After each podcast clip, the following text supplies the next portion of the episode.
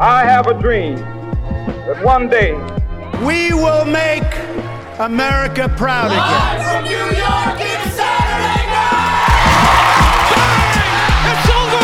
The Bulls win at the buzzer! And we will make America great again. God bless you and good night. I love you. Just have two more words to say. Obama out.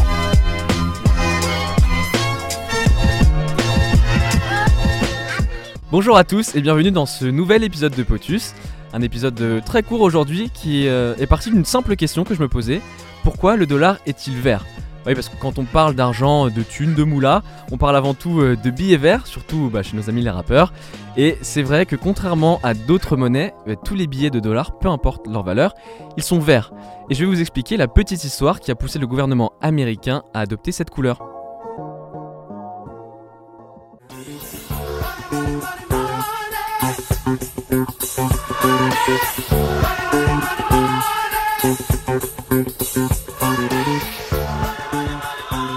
À l'époque où l'Amérique était encore euh, divisée en colonies britanniques, chacune d'entre elles avait euh, ses propres banques privées et sa propre devise. Chaque billet avait sa propre couleur et sa propre taille.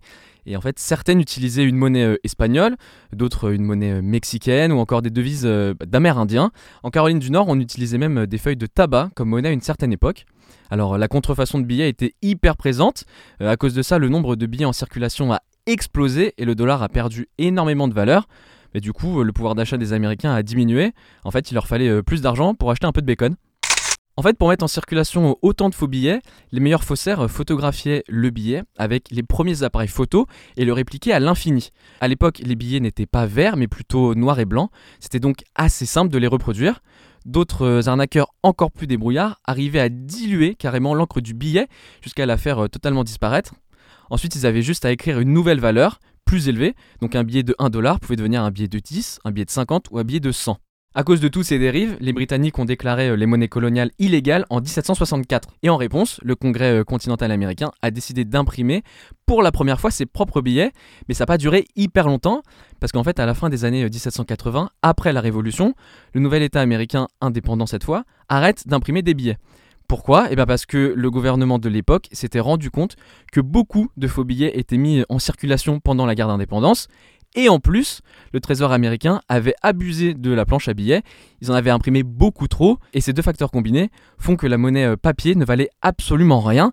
Les Américains euh, n'avaient aucune confiance euh, dans les billets, mais plus de confiance dans les pièces, qui étaient plus difficiles, quasiment impossibles en fait, à répliquer. En plus, les pièces à l'époque avaient une véritable valeur intrinsèque puisqu'elles étaient faites en or ou en argent. En 1862, la machine à billets euh, est relancée. On est en pleine guerre de sécession et le Congrès américain passe le Legal Tender Act, une loi autorisant le gouvernement fédéral à imprimer de nouveau euh, des billets. On est en pleine euh, guerre civile cette fois et le gouvernement a du mal à financer bah, ses dettes avec des pièces, ça devient compliqué.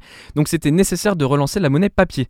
Et c'est à ce moment que le billet américain devient vert. Pourquoi? Parce que le fait de mettre une couleur sur le billet faisait que le vert n'apparaîtrait pas sur une photo en noir et blanc. Du coup, impossible de répliquer le billet en faisant une simple photo. Autre atout de cette couleur, l'encre verte se décompose moins vite. On avance rapidement jusqu'en 1929 maintenant, quand les États-Unis euh, décident de standardiser l'apparence de ces billets. La taille est raccourcie, mais ils gardent la couleur verte comme couleur officielle. À cette époque, le Bureau américain de l'impression et de la gravure justifiait ce choix pour deux raisons. La première, il y avait encore beaucoup d'encre verte à écouler. Et la seconde, le boss en fait du Trésor américain avait déclaré que le vert représentait la force et la stabilité, donc un symbole très important euh, sur les marchés financiers. Quelques petits chiffres pour terminer. Aujourd'hui, il faut 5 cents pour fabriquer un billet de 1 dollar et 13 cents pour un billet de 100 dollars. On estime également que le billet euh, d'un dollar a une durée de vie de 6 ans, celui de 100 dollars a une durée de vie euh, de 15 ans. Et celui qui a la plus petite espérance de vie, c'est le billet de 50. Il s'abîme en moyenne après seulement 3 ans et demi. Cet épisode de Potus est déjà terminé. Euh, vous en savez maintenant un peu plus sur le dollar, ça vous permettra de briller dans vos soirées. Nous on se retrouve dans un nouvel épisode très prochainement. Prenez soin de vous, see ya